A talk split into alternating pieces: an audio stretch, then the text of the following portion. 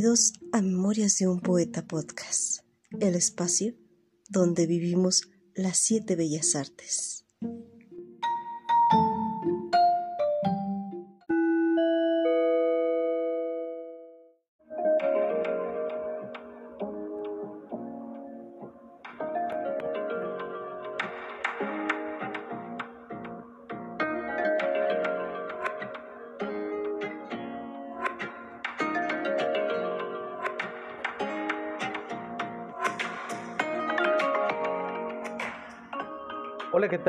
Saludos a todos, yo soy Carlos Galindo y bienvenidos a esta cápsula artística en las memorias de un poeta. En esta ocasión, la cápsula será muy rápida, ya que hablaremos de Hermes, el mensajero de los dioses. Hermes, que se mueve con facilidad entre el mundo de las divinidades, el de los mortales, y como tal es el mensajero de los dioses encargado de llevar las órdenes de Zeus. Él, divinidad protectora de cosas tan aparentemente dispares como el comercio, los robos, los caminos, los mensajeros, los sueños y las puertas. Plasmado desde inicios de la antigua Grecia, Hermes se hace presente en la cerámica, la cual servía como canal de comunicación y expresión artística. Este arte en sus diferentes etapas nos hablaba también sobre la evolución de la cultura, utilizando imágenes en ella de animales, personas, pero también de la mitología en la cual podemos ver las siluetas trabajadas en colores rojizos, negros y fondos geométricos. Artísticamente, ha sido representado de forma cotidiana en el arte clásico bajo el nombre de Mercurio de la cultura romana. Y uno de los artistas recurrentes en esta sección es Rubens, quien lo plasma de forma realista en una pose de pie, con una capa roja y su característica principal, el sombrero con sus alas al igual que en los pies lleva sus sandalias aladas para darle virtud de vuelo y poder transmitir su mensaje a los demás dioses. Por otra parte, Sebastiano Galeotti lo plasma en un simple dibujo a base de tinta sobre papel agarbanzado, en tonos sepias, un dibujo sencillo en formato pequeño del tamaño aproximado de una hoja carta, pero con gran elegancia en el trazo, extremada definición de la figura, dedos alargadísimos y la técnica que produce unas formas de transparencia cristalina. En dicho gráfico se encuentra el dios veloz entre nubes abrazándolas y con su caduceo en la mano derecha. En la escultura también podemos ver distintos modelos y representaciones de las figuras de bronce, las de piedra en la antigua Roma y en el mármol blanco. En cada pieza se puede ver la perfección anatómica y en otras podemos verlo al igual que Venus de Milo faltantes de sus extremidades superiores. En 1900 se da a conocer la obra Souls of Archenon, la cual fue publicada en el Art Journal y que nos habla de una escena poco conocida de Hermes, en donde lo rodean las almas del inframundo queriendo tomar el barco que los haría cruzar el río de las ánimas, a donde él ayudaba a llegar a su destino final la cual era una de sus funciones también como guía de las sombras de la muerte hasta la morada de Hades, donde se llevaría a cabo su juicio final. En esta obra podemos ver un estilo más actual del inicios del siglo XX, en donde utilizan colores grises, negros y azules para dar esa sensación de frialdad y oscuridad del inframundo. A Hermes lo podemos ver en esta obra usando una capa enorme color negro y su clásico sombrero, con las del mismo color, esto contrasta de gran manera todo el cuadro, ya que el resto, que son las almas, tienen tonos blancos, claros y azules. En la etapa moderna, podemos ver a Hermes ilustrado bajo diferentes técnicas y perspectivas, distintos estilos y como motivo de inspiración en el mundo del cómic, que como lo platicamos en el capítulo anterior de Afrodita, Hermes ha sido considerado en este mundo de aventuras junto con otros superhéroes, debutando con la Mujer Maravilla, siendo así uno de los primeros dioses en ser considerado y representado por DC Comics. También se hace presente en el capítulo Superman ataca a Hermes y en 2015 en el capítulo 10 de la serie Injusticia, los dioses contra nosotros, donde podemos entretenernos con la confrontación de Hermes y algunos de nuestros super como Flash, Robin, Superman, Harley Quinn y la Batgirl. Después fue llevado a la serie La Liga de la Justicia apareciendo en pocos capítulos. Hoy en día podemos contemplar a Hermes bajo un contexto gráfico muy diverso, apreciar uno de sus componentes característicos, el caduceo, una vara rodeada de dos serpientes enroscadas y ascendentes, usualmente coronada con un par de alas, el cual podemos encontrar como emblema de diversas instituciones dedicadas al estudio y enseñanza de las ciencias económicas, área que Hermes protegía. Y en ocasiones la podemos confundir con el icono de la salud. Y claro, su esencia la podemos encontrar hoy en las redes sociales. Podemos verlo en las alas de un pájaro llamado Twitter y en la velocidad de la entrega del mensaje como lo hace WhatsApp, Telegram o Signal, así como en el comercio rápido por medio de la mensajería instantánea como Uber Eats. Y nos pone entregas a nivel mundial también, como lo hacen las paqueterías, una de ellas con el nombre del dios Hermes Germany, y su logo característico con las alas de su sombrero. Hermes va tan rápido en nuestra historia como el paso del tiempo, pero sigue estando presente en el arte y en la tecnología, transmitiendo mensajes a gran escala que va más allá del mismísimo Olimpo. Yo soy Carlos Galindo. Sígueme en mis redes sociales, Instagram y Facebook como arte.galindo y te espero en nuestro próximo capítulo. Hasta pronto.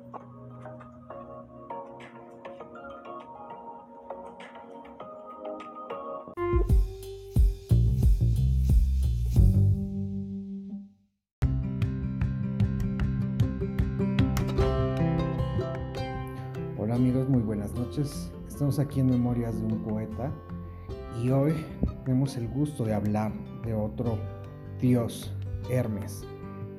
¿Quién es este dios y por qué tiene que ver con la parte gastronómica o en qué influye la parte gastronómica? Pues bueno, Hermes, como sabemos, es el mensajero. Y bueno, ¿qué, qué mejor dar noticias con un buen obsequio gastronómico.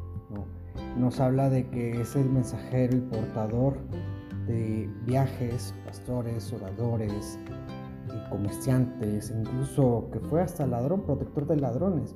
Bueno, pero en este caso los mensajes, siempre que nosotros damos o brindamos un mensaje, por ejemplo un nacimiento, pues cómo anunciamos o cómo brindamos este mensaje. Si es niña, regalamos chocolate, si es niño, regalamos puros.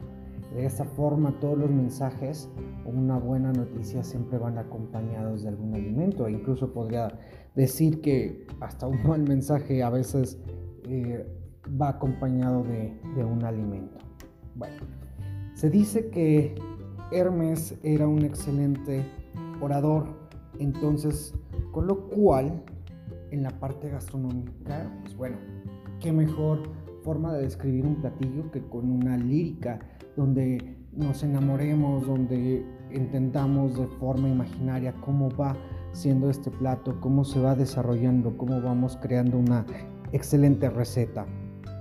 Y es que es así como desarrollamos esta lírica gastronómica, la cual te envuelve, como lo hacía Hermes, que incluso decían que, que llegaba a ser hasta mentiroso. ¿no?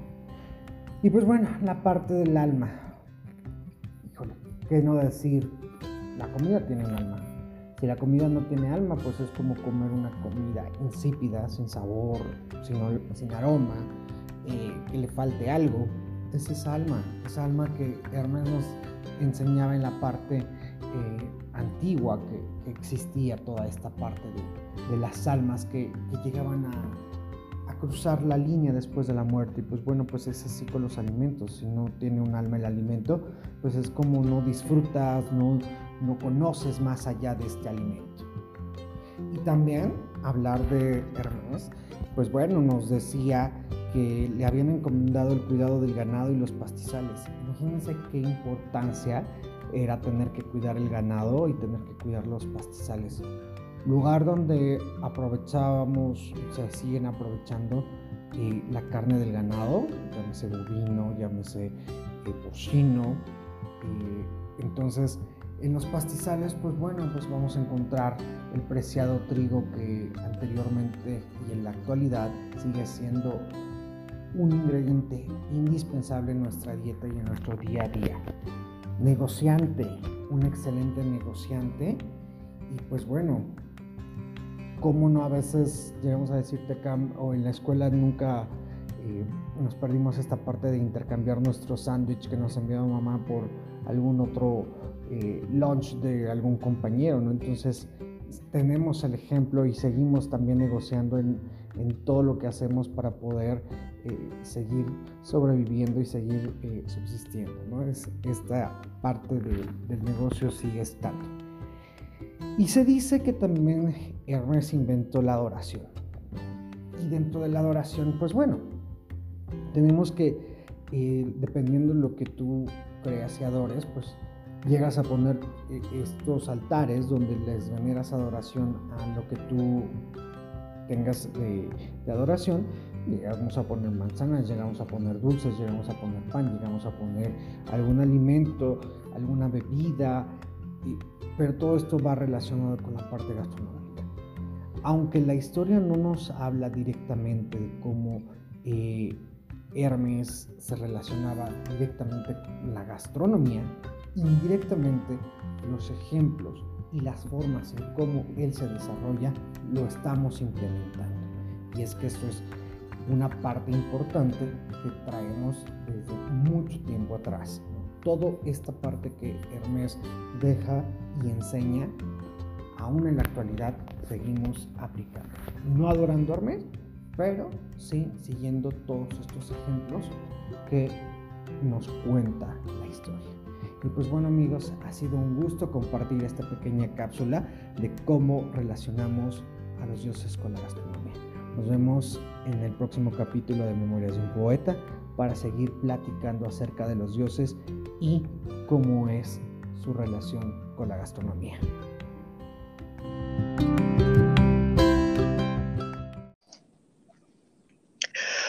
Muy buenas noches, a todos bienvenidos a Memorias de un Poeta.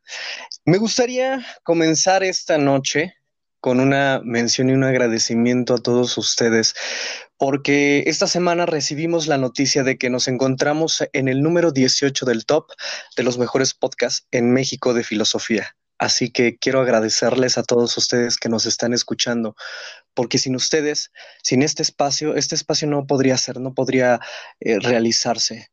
Gracias por mantenernos en este número. Esto es para nosotros un gran, gran, gran reconocimiento por parte de ustedes. Pero bueno, vamos a seguir eh, con este programa. Hoy jueves 28 de enero, el último episodio del mes. Las estrellas se han alineado para señalar a través del cosmos el multiforme ingenio de Hermes, dios de los viajeros, guías de las, guía de las almas de los muertos en el infierno.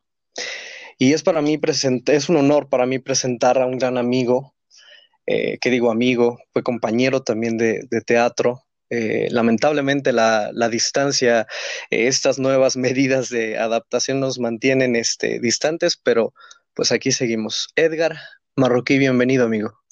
Hola amigo, muchísimas gracias. Gracias por la presentación y por la invitación.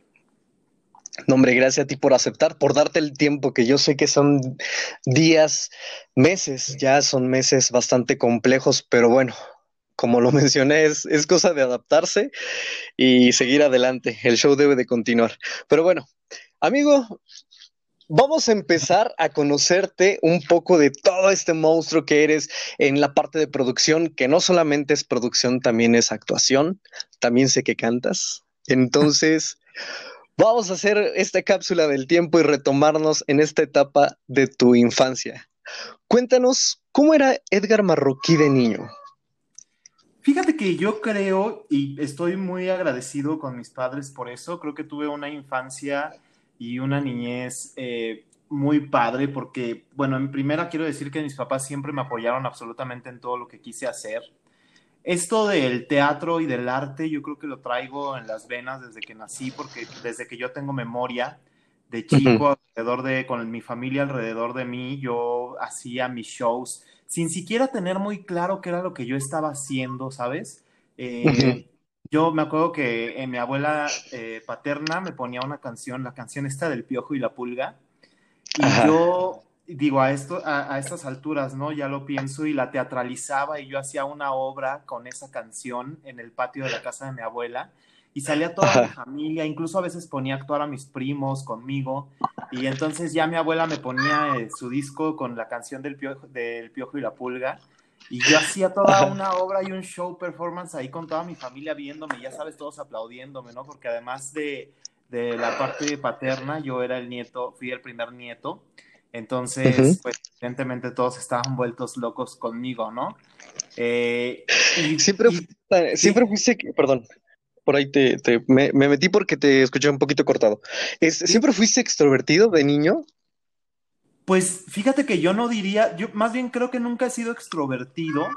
Sin embargo, a la hora de, siento yo que esta onda de, de, el teatro, de hacer algo frente a la gente, como que me daba valor. En realidad yo siempre he sido una persona muy tímida, ¿eh? nunca he sido, bueno, no me considero extrovertido realmente, pero pero como que ya sabes, esa, esa onda que al pisar el escenario como que, no sé, y de chiquito también es que no tienes tantas, no te juzgas tanto a ti mismo, ¿no? Simplemente juegas y te dejas llevar por esa parte.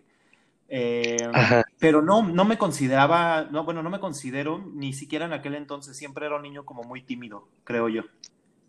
Oye, y antes de seguir platicando un poquito más de tu infancia, ¿de dónde eres originario?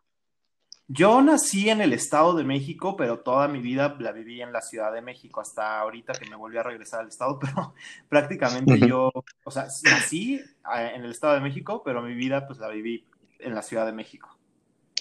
Y bueno, ahora sí, retomando un poquito más acerca de tu infancia, este, platícame un poquito más de tu pubertad. ¿Cómo fue Edgar Marroquí en esta etapa tan difícil para algunos, fácil para otros?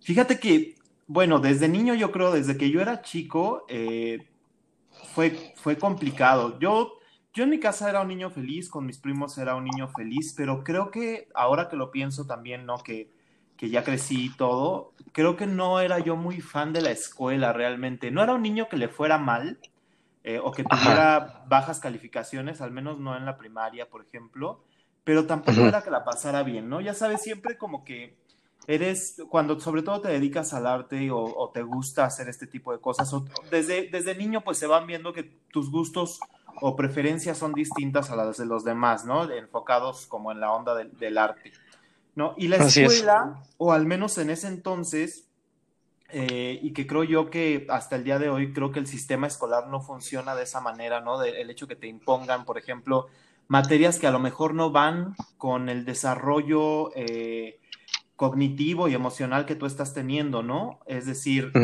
evidentemente yo sé que, que, matemáticas básicas tienes que tener en la vida, ¿no? Que física tienes que tener en la vida.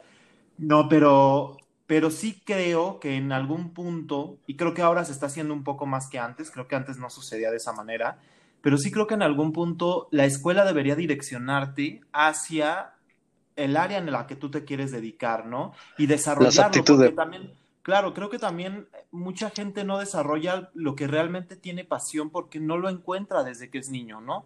Yo tuve esa fortuna que no sé, o sea, la verdad es que no sé cómo explicarlo, que desde que yo era niño sabía de alguna manera, o sea, porque tampoco era un saber así como que, pero de alguna manera yo lo sabía, que me gustaba el arte, ¿no? Y que me gustaba hacer teatro, me gustaba que me vieran bailar, me gustaba que me vieran cantar, ¿no? Pero pero dentro de la escuela, pues eso es muy raro, salvo la materia de español, por ejemplo, que a veces por ahí tienes una parte en la que se ve teatro, ¿no? Y era donde yo explotaba todas mis, mis habilidades. Yo me acuerdo que en esa parte, o sea, yo en español siempre me iba muy bien porque, vaya, tiene mucho que ver con con el arte. cierta parte con, con, la actoralidad y la teatralidad, había partes como de oratoria y todo eso. A mí siempre me iba muy bien en esa parte, pero no me preguntes, por ejemplo, de matemáticas. de las matemáticas, ¿no? O sea, yo era pésimo, pésimo, amigo. Ajá. Entonces sí creo yo que tiene mucho que ver esta onda de que creo que sí las escuelas, bueno, el sistema educativo debería direccionar a los alumnos hacia el área que realmente les atraiga, sin dejar obviamente a un lado las cosas básicas que tú tienes que aprender, que obviamente necesitamos la matemática en nuestra vida, necesitamos la biología en nuestra vida, pero bueno, claro, siempre con una materia extra, ¿no? Que en la que puedas desarrollar realmente habilidades artísticas, habilidades matemáticas, habilidades electrónicas, ¿no? Dependiendo. Entonces, esto un poco como como esa, bueno, para explicar un poco, ¿no? El hecho de que yo en la escuela rara vez encontré como esa eh, empatía de que a mí me gustaba el área artística, ¿no? Eh, solo esto cuando te digo, me, me, tocaba hacer obras y yo era el líder de eso y yo montaba y tenía ideas creativas y todo el mundo me seguía en esa parte, ¿no? Pero bueno, cuando venía la Olimpiada Matemática o cuando venía o cuando teníamos que salir a educación física, ¿no? Que también creo que es, digo, todo el mundo corríamos en esa parte porque Claro, el maestro, me acuerdo yo y siempre me tocó, ¿eh? yo no sé si es una cosa que siga sucediendo hasta el día de hoy, pero mis maestros de educación física, su clase era ponernos a jugar fútbol a los hombres y dejar a las niñas que hicieran lo que quisieran. Esa eran, esas eran regularmente en todas mis escuelas mis clases de educación física. Y claro, a mí yo, yo no, no, quería saber nada del fútbol, no me gustaba, ¿no? Entonces, este, sí siento que muchas veces en la escuela no me sentí muy identificado ¿no? Y tenía muchos amigos, porque la verdad es que eso sí, siempre fui muy amiguero y toda la onda, ¿no? También sufrí esta parte del bullying eh, en la escuela, ¿no? Por, por justamente tener estas diferencias, ¿no? Pero pues me tocaba organizar cuando, por ejemplo, en la secundaria, ya yéndonos un poco más hacia, hacia mi pubertad y estas ondas, ¿no? Alguna vez nos tocó organizar la Casa del Terror eh, en la Kermés y yo era el, perdón, yo era el más feliz de hacerlo, ¿no? Y, este, y estaba organizando a todos y aquí vamos a poner esto y yo era el exorcista y quería poner iluminación y quería hacer la producción, o sea, desde ese entonces ya traía yo esta onda, ¿no? De, la de querer producir, Ajá. de querer producir y de querer hacer pues algo que tuviera que ver con, con el arte. Además que afortunadamente sí, desde niño yo me acuerdo que sí tuve varias experiencias en las que mis papás me llevaban al teatro y yo, estaría maravillado, ¿no? De, ver las obras de, teatro. ¿Cuál fue tu primera obra que viste? Híjole, te vas a burlar muchísimo de mí. ¿Por qué?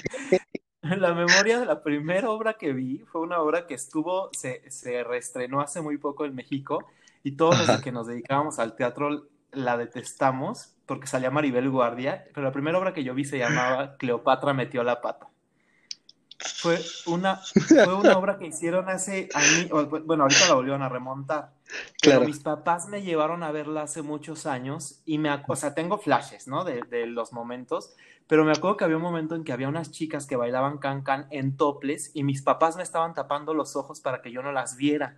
Yo no sé por qué mis papás me llevaron a ver ese show cuando yo era, seguramente tenía yo cuatro o cinco años, no tengo idea, pero tengo muy claro, y, y, aparte creo que en esa apuesta, en esa versión actuaba el Loco Valdés.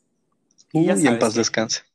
Sí, sí, ya sabes que los papás pues les gusta ir a ver comedia y era, es, me parece que debe ser una obra de revista. Ahora vi algunos videos con Maribel Guardia y dije, Dios, ¿qué es esto? ¿No? O sea, ahora salía bailando Yo quiero un chacalón y, no sé qué. Sí, sí, sí. Pero esa es la primera obra a la que yo tengo memoria que fui a ver. Y después ya este, mis papás me llevaron a ver Cats, ¿no? En la que, por cierto, yo era muy, muy pequeño también y tenía mucho miedo cuando salía el gato este Macavity, supongo que era, o Nefastu, lo que se llamaba en la versión mexicana. Y, este, y cuando salía era como un estruendo muy fuerte en el teatro y a mí me daba mucho miedo.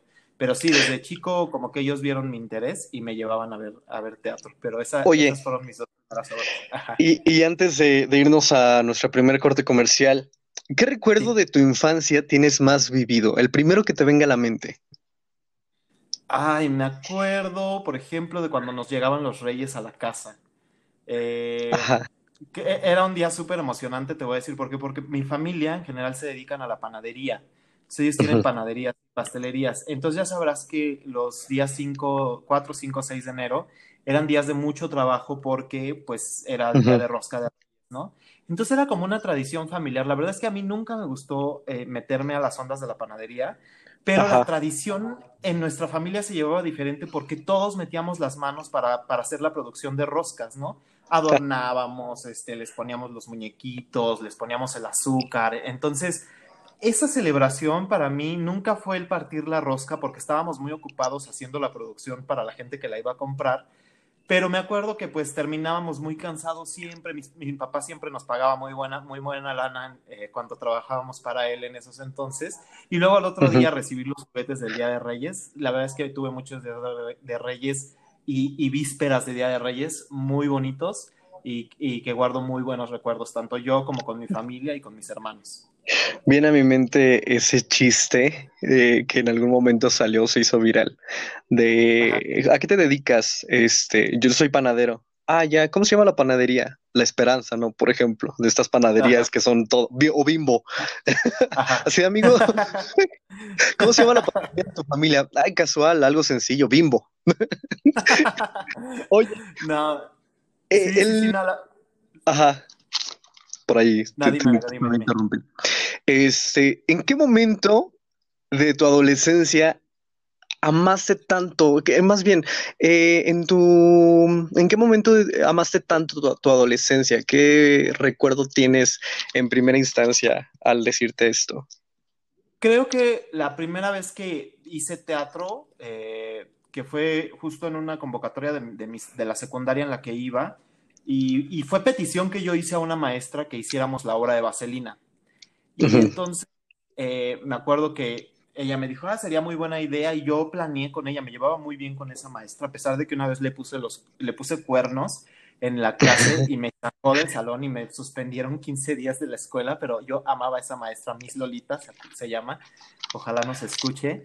Pero este, me acuerdo que con ella hice toda la planeación para que hiciéramos Vaselina, incluso le, ya después cuando estábamos montando y teníamos ensayos los fines de semana, este, yo le propuse, maestra, es que hay que pedir un teatro para hacer la obra en un teatro y ella se encargó pues de investigar e hicimos, hice mi- la primera función de una obra de teatro que fue esta de Vaselina con compañeros de la secundaria y también es un recuerdo muy lindo porque fue la primera vez que yo como tal sentí un escenario, ¿no? Y sentí lo padre que es estar ahí arriba y sí, creo que es un... Sí, o sea, lo voy a traer siempre, ¿no? Conmigo, esa, esa parte de mi adolescencia. Muy bien, amigo. Vamos a ir a una pequeña pausa comercial y vamos a seguir contigo, así que no te vayas. Y a toda la gente que nos está escuchando, ya lo saben, despierten su lado emocional. Volvemos. Claro que sí. Aprendimos a cocinar gracias a nuestras abuelas. Ellas nos enseñaron que los ingredientes de una receta se miden de a pizca y chorrito. Nuestras recetas no serán estandarizadas, pero están llenas de amor, pasión y el más delicioso sabor. De nuestras manos a tu mesa. Pizca y chorrito. La mejor opción para veganos y no tan veganos. Encuéntranos en Instagram y Facebook, arroba pizca y chorrito. Nuestros productos son 100% naturales y sin conservadores.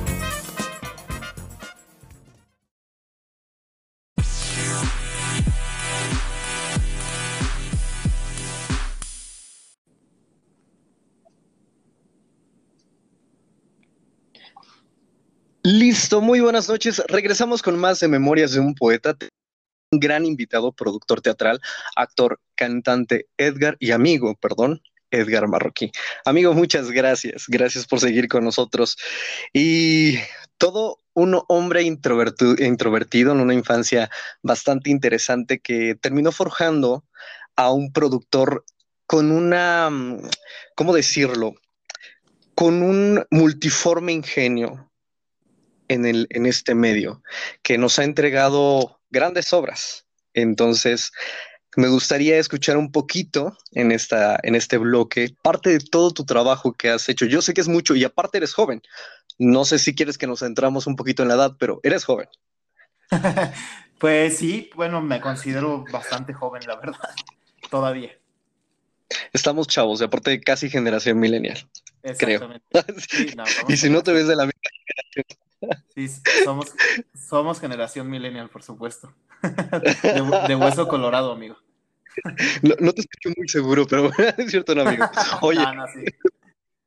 Este, dentro de tu trayectoria de trabajo, siempre hay un antes y un después en las producciones o en los trabajos que tenemos o asignamos. ¿Cuál fue el tuyo? ¿En qué momento dices, a partir de este momento, para mí, producir obras de teatro eh, formó parte ya de un trabajo 100% formal? Mira, fíjate que yo empecé como actor, de hecho mi preparación es, yo estudié ciencias de la comunicación primero y después Ujú. estudié eh, actuación en el Instituto Andrés Soler, ahí de la Ujú. Sociedad Nacional de, la Asociación Nacional de Actores. Y yo empecé mi preparación como actor, de hecho yo ah, siempre, mi, mi, cuando yo inicié mi preparación fue cuando fui a ver mi primer obra de teatro musical que fue Los Miserables y yo quedé impactado con esa puesta en escena, la, la, que hicieron hace creo que 15 años, 20 años, no, no sé cuánto tiempo, ya un tiempo yo, este, no, yo creo que tiene como 15 años, 17 años. Entonces, mi papá, mi, papá me llevó a ver esa puesta en escena y saliendo de ahí encontramos un folleto eh, en el que hacían una convocatoria para un taller justamente de teatro musical. Eh, y mi papá me preguntó si quería tomarlo porque ya era, yo había mostrado interés por el teatro desde, desde muy pequeño, te digo, ¿no? Y ahí fue cuando, ahí me llevaron eh, por primera vez a tomar un taller de teatro musical ya como, como formal. Montamos la obra de Cats en ese taller. Y, este, y me fue muy bien, me encantó. O sea, fue, dimos una temporada muy chiquita. De hecho, habremos dado tres o cuatro funciones. Y me seguí preparando en la onda del teatro musical. Luego ya, este, mi papá me pidió que estudiara, ya sabes, los papás, que estudiara algo normal. Y yo buscando entre las opciones encontré que Ciencias de la Comunicación. Tenía una materia, eh, un semestre de, de, arte dramático. Y por eso, bueno, por eso y porque realmente también era una, era una carrera que me llamaba la atención, decidí estudiar Ciencias de la Comunicación. Y entonces, pero llegaba un, llega un momento en el que a mí me hace falta esta onda del teatro y decido decir, hablar, pues armarme de valor y hablar con mis papás y decirles que lo que yo quería hacer era estudiar eh, teatro. Y me meto a estudiar eh, la licenciatura en arte dramático. Eh, la, termino y entonces yo empiezo, obviamente, como todos, cuando terminamos una carrera, a buscar opciones, ¿no? De trabajo y todo. Y me doy cuenta que es un mundo complicadísimo, ¿no? O sea, tienes que estar tocando puertas donde a veces son eh, cordiales contigo, pero a veces son, eh, son malos, no son empáticos, donde a veces te tratan bien, donde a veces no. Y siempre es como esa ansiedad y esa onda de, tener que tocar puertas y, y, es algo a mí que me motivó a crear mi propia fuente de trabajo de alguna manera, ¿no?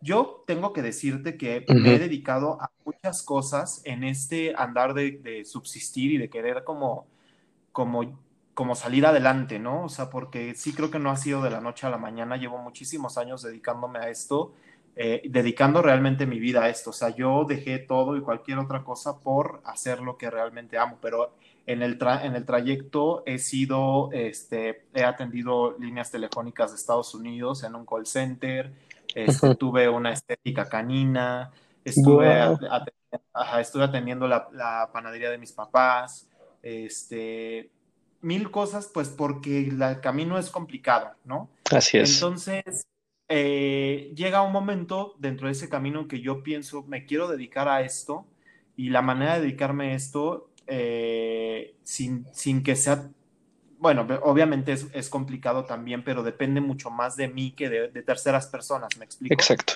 Y, ajá, y es, es crear mi, propio, mi, propia, mi propia chamba y producir mi propia chamba, ¿no? Entonces empiezo como a escribir teatro y a presentarlo eh, en estos teatros que para mí han sido siempre muy criticados, pero para, para nosotros y tú, tú has sido también parte de ello, creo que fueron muy buenas lecciones y un muy buen taller que son los teatros breves, ¿no? Microteatro, teatro en corto, este, etcétera, etcétera art house. Art house. ajá. Y y ahí, bueno, yo sé que tanto tú como yo y como muchas personas nos abrimos camino para poder crear nuestras propias producciones y presentarlas ahí y trabajar ya sea en el área de producción o actuando. Este, y aparte podías ya comenzar a generar, digo, no es que sabemos que no es que se viva de ese, de ese teatro, ¿no? Pero bueno, se genera algo, algo de dinero y además estás entrenándote eh, y es un muy buen entrenamiento. A mí me pareció que el teatro breve para mí fue un muy buen entrenamiento.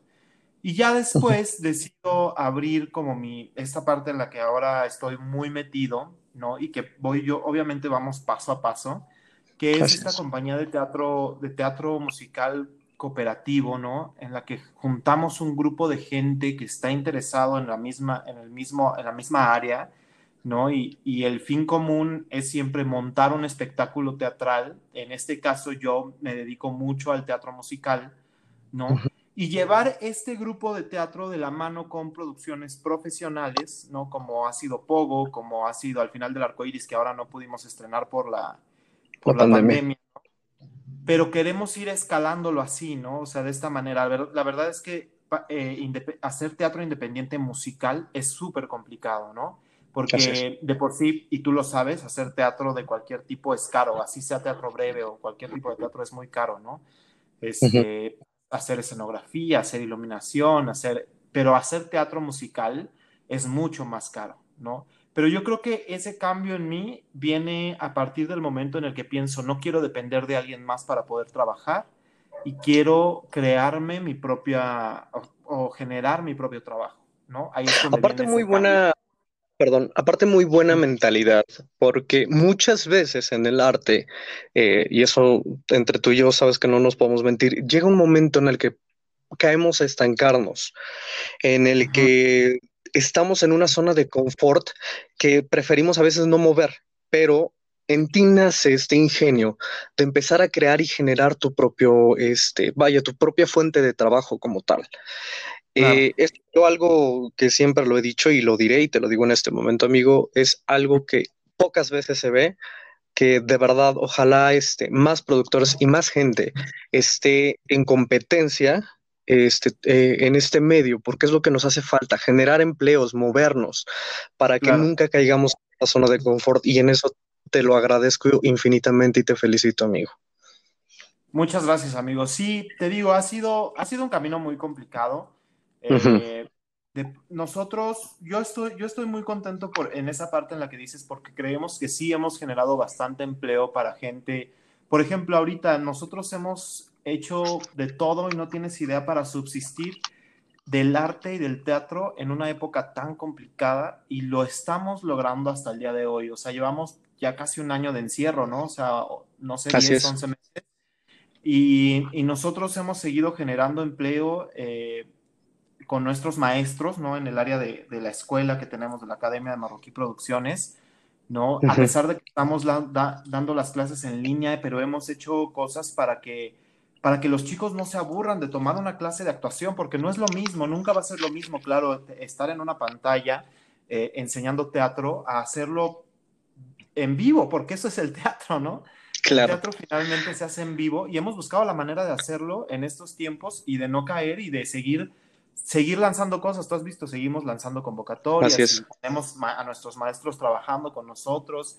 Este, pues sí, o sea, porque sabemos lo, complicado que es tanto para nosotros como para ellos el estar en, eh, en, este momento, ¿no? De incertidumbre y de que no sabemos cuándo vayamos a poder retomar las, las cosas como antes. Entonces, en esa parte sí, sí le hemos echado muchas ganas, justamente. Y de alguna manera es adaptarse o morir, ¿no? Eh, como lo, bien lo mencionas, son épocas difíciles y este proceso de, de empezar a, a, buscar o de no estar en tu zona de confort también te ha mantenido en unas en circunstancias como estas difíciles, en seguir eh, creando, en seguir que, este, haciendo contenido.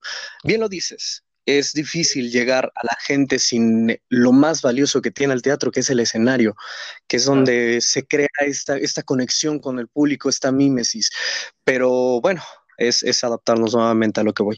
Amigo, ¿cuántas obras de teatro tienes ya hechas, así que hayas montado? Ay, este, bueno, tampoco son, son tantas, pero... Ya son un eh, buen. Bueno, sí, o sea, sí son... no ya son un buen yo creo que por decir así un número entre todo lo que he hecho, de, incluyendo teatro en corto, incluyendo mis producciones de teatro musical, yo le calculo unas 25 producciones que hemos hecho. 25 producciones. ¿En cuántos años lleva? Y tenemos ahorita aproximadamente seis paradas que no hemos podido estrenar por esta situación de la pandemia. Eh, Ajá, sí, la verdad es que sí lanzamos bastantes proyectos al año. Eh, como te digo, no nos detuvo la pandemia, pero evidentemente no podemos estrenar ahorita, ¿no? O sea, por la situación en la que vivimos, entonces se estrenarán en algún momento, pero sí tenemos ahorita como seis obras que no hemos podido lanzar eh, y están esperando nada más que este bichito se vaya, bueno, o, disminuya para que puedan, puedan ver la luz. Pero sí, yo le calculo aproximadamente 23, 23, 25 obras. ¿Cuántos años lleva, lleva Marroquí Producciones? Marroquí Producciones como tal llevamos tres años.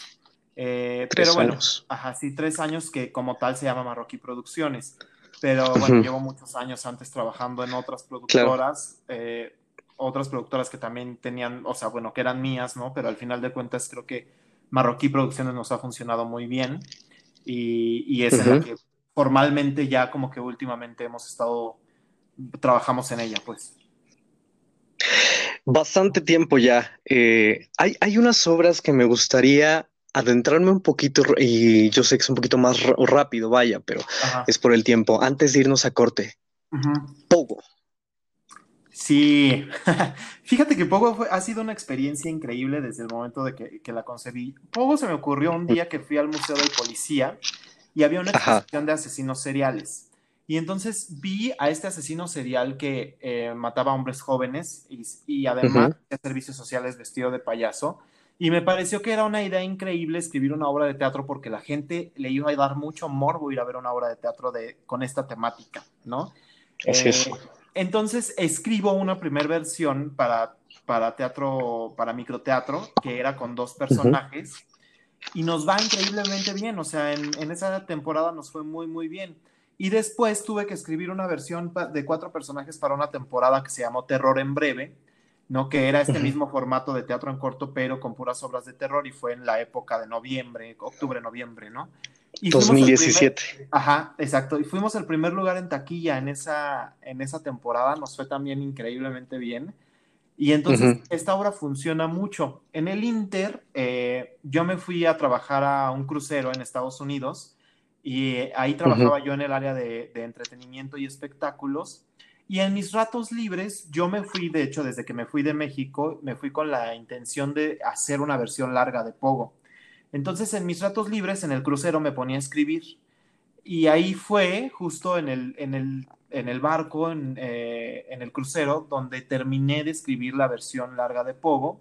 Y tenía una amiga aquí, que le mando un saludote, Nancy Pérez, que es mi mano derecha, mi mejor amiga y mi hermana con la que he trabajado ya desde hace tres años y trabajamos increíblemente, más, más de tres años, yo creo como seis años íbamos trabajando. Este, ella estaba en México y le dije, amiga, ya terminé de escribir poco, ¿por qué no te pones a buscar un teatro este, para presentarla? No, que sí, yo acá me muevo. Y ella se empezó a mover en México y consiguió el Foro Shakespeare. Y entonces ahí en el Foro Shakespeare fue que ah, ella me dijo, ya tengo el Foro Shakespeare, la temporada está, ¿qué onda? ¿Te vienes? Ok, y dije, va, cancelé mi contrato en el crucero y me regresé a México para hacer, para, ya traía yo un dinerito juntado, este, y me regresé a México para producir Pogo. Y fue un exitazo, tuvimos un año entero de, de, el teatro lleno en el Foro Shakespeare, que nos fuimos del teatro porque este, el teatro cerró, fue cuando tuvo toda esta onda de que tenían que cerrar el Foro Shakespeare porque ya se lo estaba pidiendo la, la persona que se los rentaba. Y por eso dimos, eh, por eso terminamos la temporada, si no nosotros hubiéramos seguido hasta que el público nos diera, ¿no? Pero cada fin de semana... ¿Cuántos años de Pogo, amigo? Perdón, ¿cuántos años de Pogo llevan? Yo creo que llevamos como cuatro años desde la primera vez que, que estrenamos Pogo. Sí, como cuatro, años. Cuatro años. Ajá, sí, yo creo que 17, 18, 19, 20, 20. Sí, como tres años, tres años y medio, más o menos. Ajá. Ya bastante tiempo. Sí, ya bastante. Oye, eh, vamos a ir a una pequeña pausa comercial. No te vayas, no se vayan a todos los que nos están escuchando, ya lo saben, están en Memorias de un Poeta. Despierta tu lado emocional.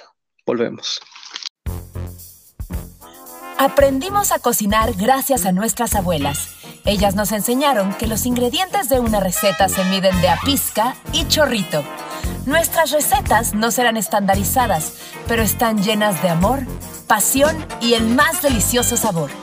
De nuestras manos a tu mesa. Pizca y chorrito. La mejor opción para veganos y no tan veganos. Encuéntranos en Instagram y Facebook, arroba pizca y chorrito. Nuestros productos son 100% naturales y sin conservadores.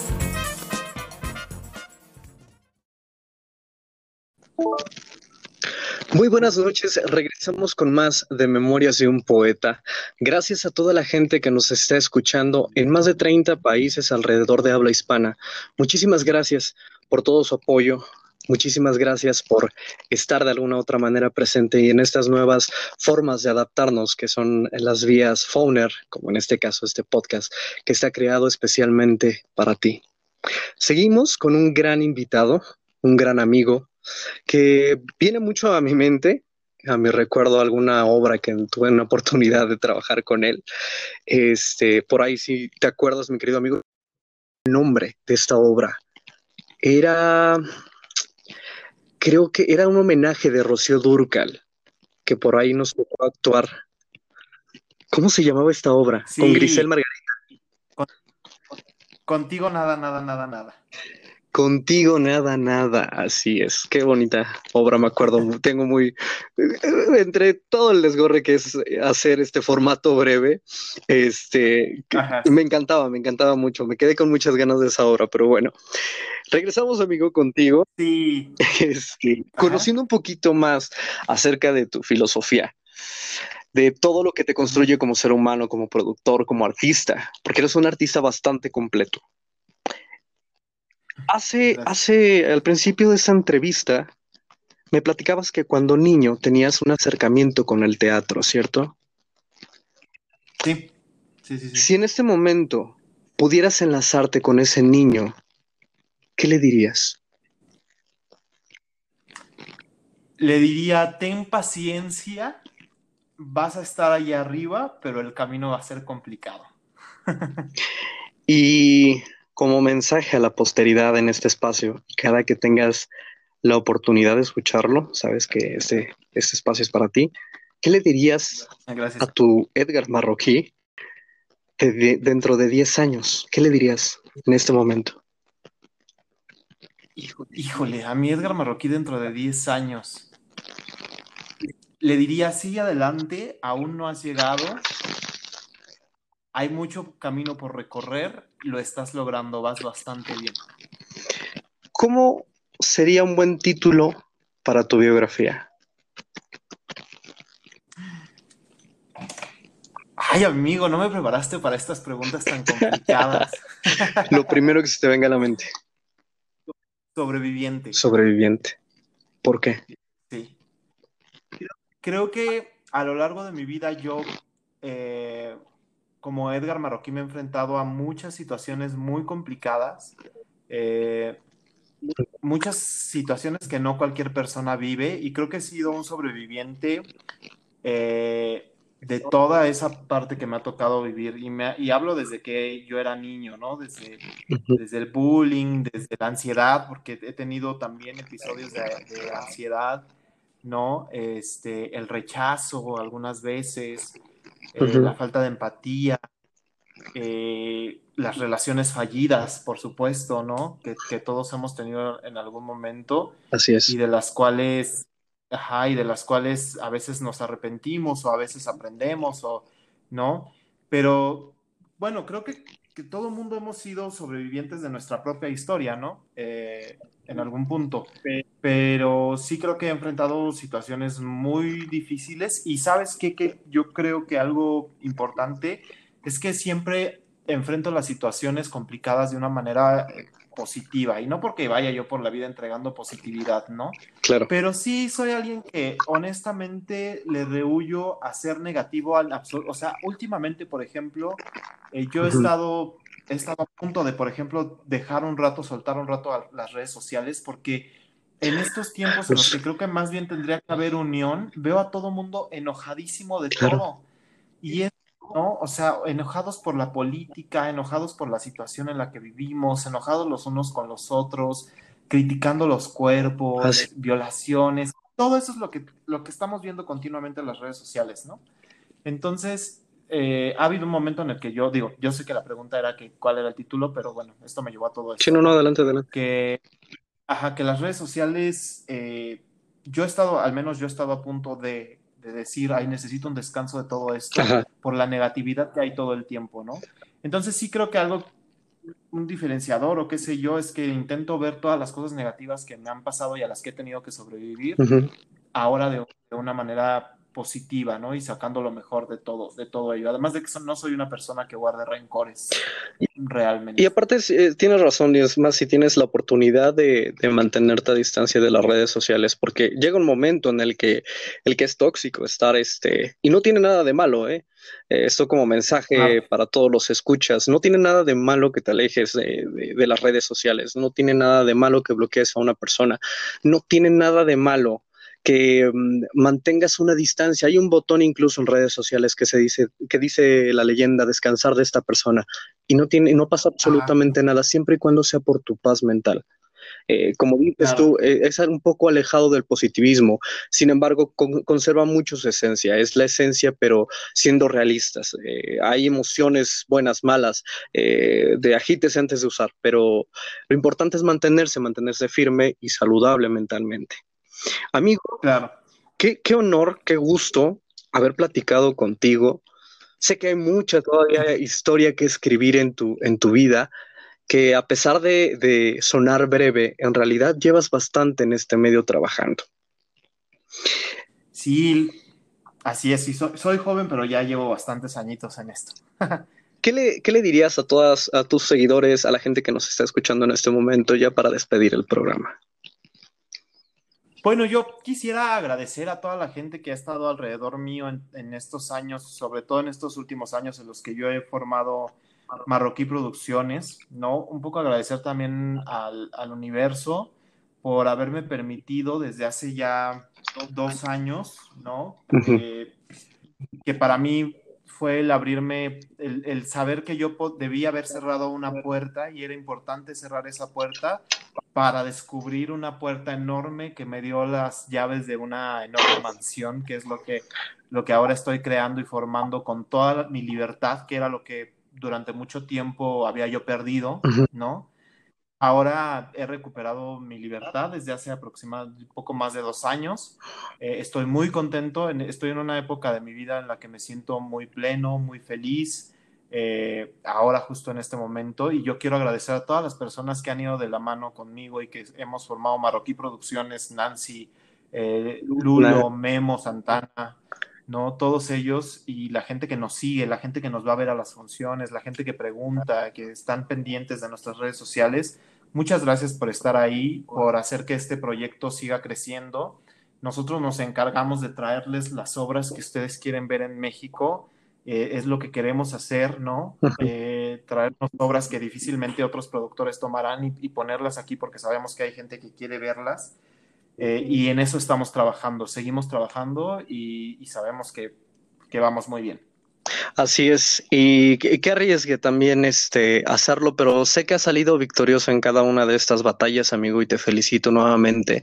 Reconozco eternamente tu trabajo y pues no nos queda más que preguntarte qué sigue después para Edgar Marroquí, Marroquí Producciones, qué sigue después para, para... yo sé que ahorita es incierto, eh, es una pregunta bastante compleja, ¿no?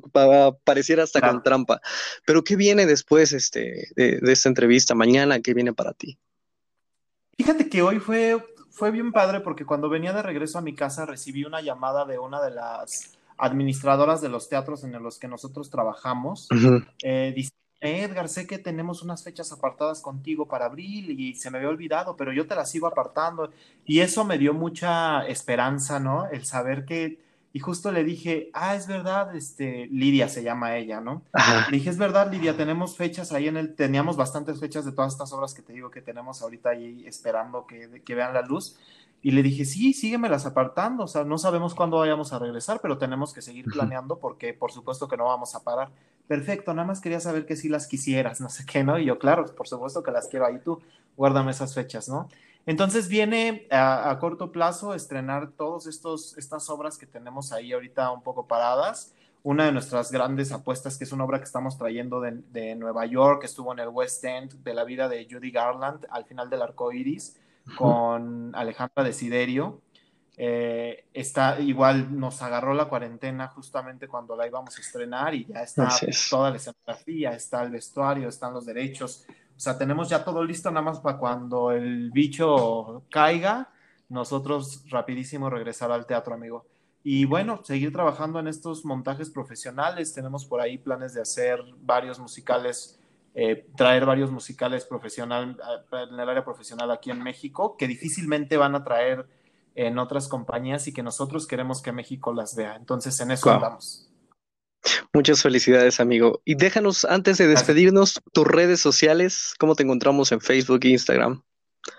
Sí, estoy en Instagram y Facebook como Edgar Marroquí, así tal con acento en la, en I, sin N al final, porque luego me buscan como Marroquín.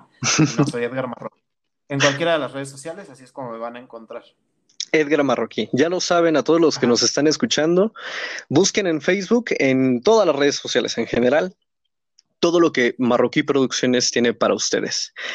Y amigo, muchas gracias nuevamente. Ah, bueno, perdón, amigo. ¿Qué pasó? ¿Qué Discúlpame, pasó? te- disculpa que te interrumpa. También las redes de, de Marroquí Producciones, ya que lo, lo mencionas, igual Instagram y Facebook estamos como Marroquí Producciones y ahí constantemente estamos subiendo convocatorias para, para aquellos que estén interesados en tomar algún taller de teatro musical o de teatro.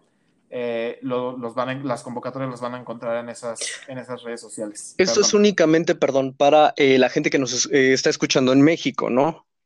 Porque, bueno, también nos Sí. escuchan en otros este, continentes, del otro lado del charco, en Latinoamérica también muchos países, pero esto es únicamente para México, ¿cierto? Sí, esto es únicamente para México. Estamos pensando justamente en lanzar un... Bueno, tenemos un taller en línea con José Daniel Figueroa, que es un excelente actor aquí en México. Estuvo en Hoy no me puedo levantar y ha estado en puestas en escena. Él está dando un taller increíble de actuación, que ese es completamente en línea y lo pueden tomar en cualquier país del mundo, ¿no? Pero generalmente sí, nuestros talleres en los que damos temporadas de teatro son aquí en México solamente, Ciudad de México.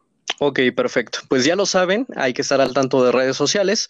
Este, y pues bueno, ahora sí no me queda más que despedir esta noche, este programa, agradeciendo a todos los escuchas por, por seguirnos, por estar al tanto. Y ya lo saben, despierten su lado emocional. Muy buenas noches.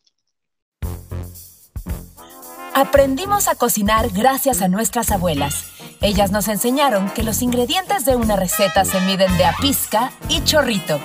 Nuestras recetas no serán estandarizadas, pero están llenas de amor, pasión y el más delicioso sabor. De nuestras manos a tu mesa. Pizca y chorrito. La mejor opción para veganos y no tan veganos. Encuéntranos en Instagram y Facebook, arroba pizca y chorrito. Nuestros productos son 100% naturales y sin conservadores. Veinticinco producciones, tres años de Marroquí Producciones. En 2016 empezó Ajá. una obra taquillera, hasta donde tengo entendido que fue 2016 haciendo cuentas, ¿eh? Este, porque fue antes del sismo. Eh, empieza Pogo, Ajá. comunicación, arte dramático. ¿Qué, qué no sabes hacer? Oye, de todas las bellas artes, ¿qué otra? o- sé que adaptas la literatura, la escritura se te da. El canto. El canto también se te da. Sí, un poco. La actuación. Esculpes, pinte, pintas, este, tocas algún instrumento. Fíjate que no te... eh, bueno, me gusta mucho tocar el ukulele, pero luego nos juzgan mucho a los que lo tocamos porque es un instrumento muy fácil de tocar. Pero, Pareces de- pero bueno, a- pero le hago a eso. Y fíjate que también eh, hace como tres años hice mi examen a la, para la Escuela Nacional de Arte Teatral en el área de escenografía. Ujú. Y fui muy afortunado porque me quedé a la primera, pero no fui Guau. tan afortunado porque hice mi examen ya grande, grandecito, Ujú. y es una escuela que exige muchísimo.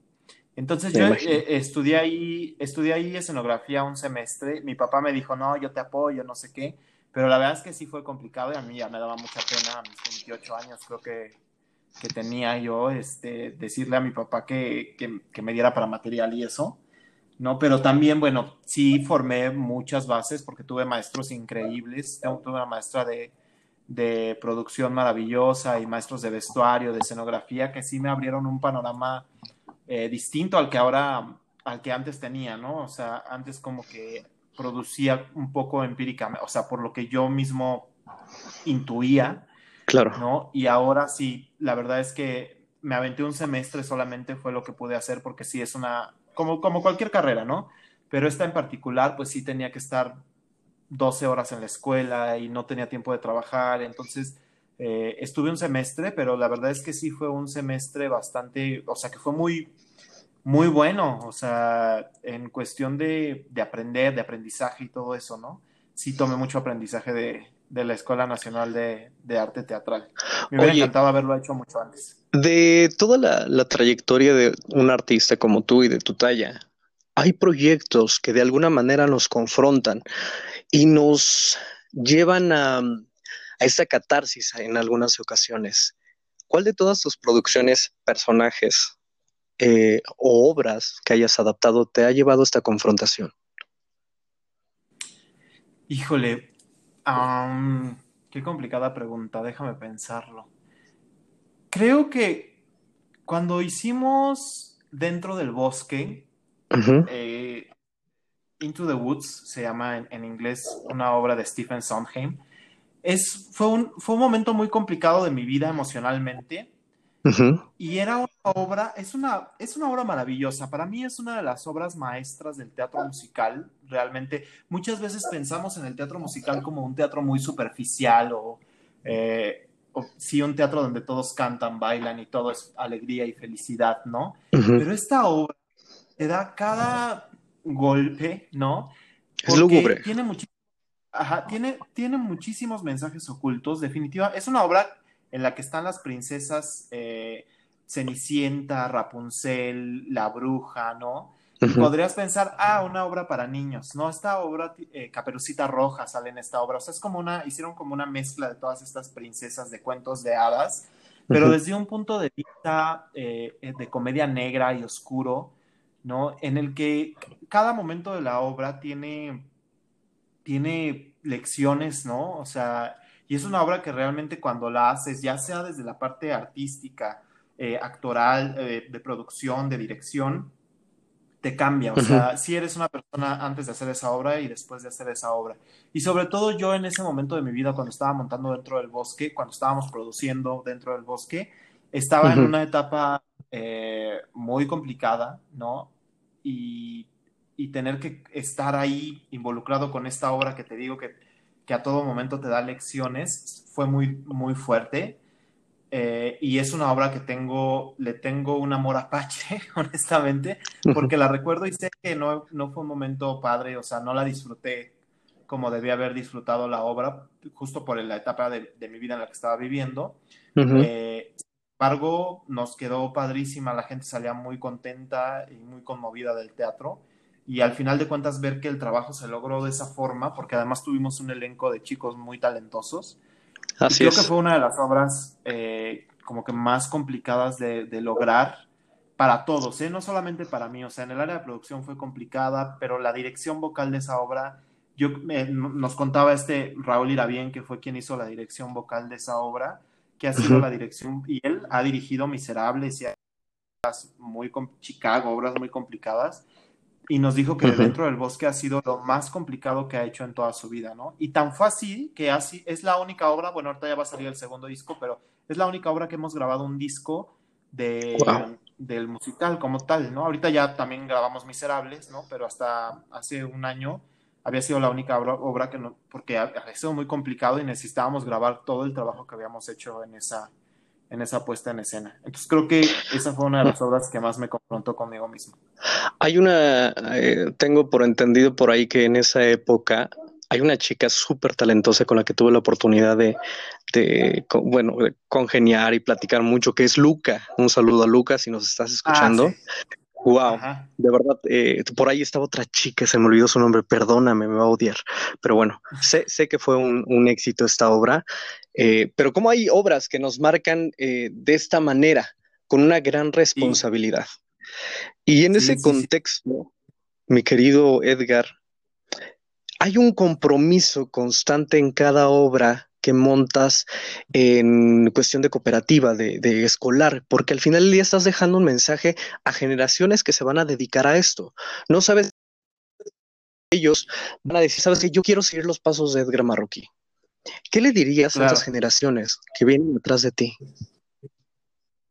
Mira, yo siempre lo que trato de inculcar dentro de estos talleres de, de teatro musical que hacemos es que muchas veces dentro del ambiente, el, ambiente de teatro musical a veces es muy tóxico y muy feo porque hay demasiada competitividad, ¿no? La gente quiere competir unos contra otros y siempre es mucho más fácil ponerle el pie al compañero que está trabajando a un lado mío que ayudarle a sobresalir y a salir adelante juntos, ¿no? Entonces, que si lo sabremos. sí, sí, sí, claro. Yo siempre a toda costa, eh, porque vengo de ese, o sea, me formé, eh, por desgracia, en ese ambiente. Eh, las escuelas en las que yo estuve tenían ese ambiente pesadísimo en el que tú llegabas y ya los grupos estaban formados y de pronto todos te veían como el nuevo y de pronto si veían que eras, que eras bueno, este, trataban de humillarte o de hacerte a un lado. Ponerte el pie, claro. o sea, no, no, no. Un ambiente muy pesado, ¿no? Y sobre todo para la gente que apenas se está interesando, no es bueno que entre en un ambiente de esta manera porque no debería ser así el teatro, ¿no? Entonces siempre he intentado eh, dar como esa filosofía o esa parte de mi, de mi formación que, que a mí yo, yo lo tomé como, o sea, para mí fue malo, ¿no? Porque estuve en esa parte, pero yo no quiero que las siguientes generaciones estén dentro de ese ambiente. Entonces trato de evitar a toda costa eso, siempre les digo y sí soy muy estricto en esa parte, ¿no? De aquí todos somos iguales, eh, si tú levantas la piernita hasta arriba, qué padre, ayúdale al que no la puede levantar hasta arriba eh, y apóyense, ¿no? El apoyo. Somos, o sea, siempre el decirle, somos una compañía y todos estamos aquí no para que me venga a ver a mí mi familiar, o sea, lo que todos queremos es que mi familiar o el público vaya a ver la obra completa y lo que todos logramos, ¿no? Porque qué padre que el familiar, ay, sí, mira qué bonito, mi nieto lo hizo maravilloso, no, o sea, que la gente siempre nos hemos comprometido porque la gente que va, más que vayan a decir, mi nieto lo hizo maravilloso, digan, qué obra tan increíble acabamos de ver, con una calidad profesional, a pesar de que eh, son chicos que se están formando y lo hemos logrado prácticamente todas las veces. Eh, no es porque sea, yo, yo soy, yo juzgo también, soy muy, eh, juzgo mucho mi, mi, propio trabajo, pero la verdad es que creo que sí hemos hecho trabajos muy profesionales aún, con gente que aún pareciera que no es profesional. ¿No? Así es, y ser, ser tu propia, perdón, ser tu propia competencia, ¿no? En este sentido, en este tenor. Y aparte, bien lo acabas de decir, el teatro al final del día o al final de cada función, eh, para que esto suceda, tiene que haber una conexión entre, entre compañeros, esa complicidad, lo cual nos queda como, como mensaje, que todos somos uno dentro y fuera del escenario. Y que qué padre, la verdad, qué bien que dejes este sello en, en, en los jóvenes, porque ya, ya no se ve, es difícil que uno esté en una, puesta en escena y, vea este compañerismo. De verdad, este, nuevamente, felicidades por, por todo esto. Claro. Vamos a pasar, amigo, a, conocer y todavía reconocer un poquito más de esta, esta plática tan rica de, filosofía y de mensajes que tienes para nosotros. Me gustaría eh, empezar con esta serie de preguntas para que queden en la posteridad. ¿Cuál es el fallo que más recuerdas en tu vida? ¿El fallo? El fallo que más recuerdas en tu vida. Creo que el, no sé si decirlo fallo, pero creo que en algún momento Edgar perdió el rumbo porque yo estaba muy enfocado en dedicarme a la actuación y tenía muy claro el irme a, Nueva York a estudiar teatro. Y creo que creo que el hecho de ver los precios, quizá, no sé, eh, de no tener las, las posibilidades a lo mejor económicas en ese momento, me hizo como perder el rumbo de ese sueño y ya enfocarme como mucho más aquí, ¿no? Que está bien, yo creo que también ha sido una experiencia eh, para yo formarme profesionalmente a partir de en otro rumbo, o sea, tomé un rumbo distinto, ¿no? Eh, no es que no siga actuando, no es que no lo siga haciendo, ¿no? Sin embargo, a veces no es tanto que me lo reproche ni nada, pero me pregunto qué hubiera sido si yo no hubiera, porque además eh, soy una persona que pienso que lo que yo quiero lo hago y no sé por qué en ese, en ese punto específicamente no me enfoqué en hacerlo y, y, desvié mi mirada hacia otros, hacia otros rumbos. Por fortuna me ha ido mal, la verdad es que no me puedo quejar, pero creo que ese puede, puede ser uno. ¿Cuál ha sido tu mayor miedo? Siempre mi mayor miedo, y es una cosa que me causa ansiedad, es la muerte. el, el, Hades, como, como lo diríamos eh, aquí en la onda de filosófica, ¿no? De eh, dioses del Olimpo.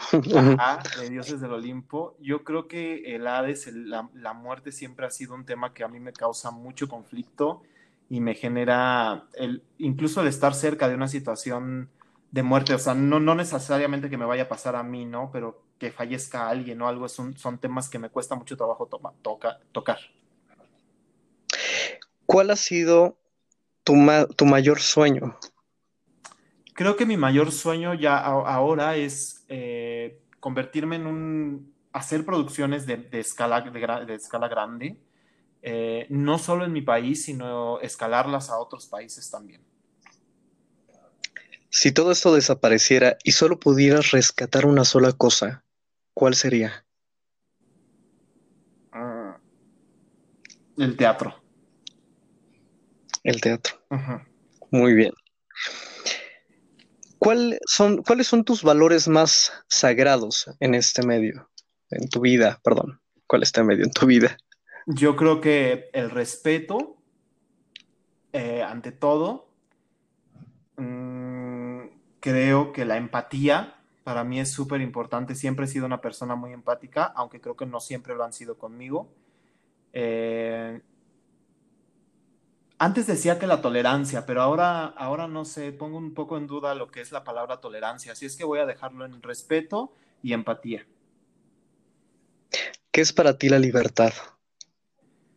La libertad es ser quien tú quieres ser sin dañar a las demás personas y sin perder de vista tus propios ideales sin perder de vista tus propios ideales. Con ese, antes de irme a pausa comercial, eh, quiero rescatar un poquito de estas preguntas, porque han sido meses bastante complejos. Mucha gente ha perdido a muchas familias. Este virus nos ha venido a dar en la torre no solamente en el arte, en muchos rubros en general, empleos. Y me gustaría, amigos, si me pudieras acompañar como homenaje a aquellas personas que se nos han adelantado con un minuto de silencio y con eso despedir este, este tercer bloque del programa. Claro que sí.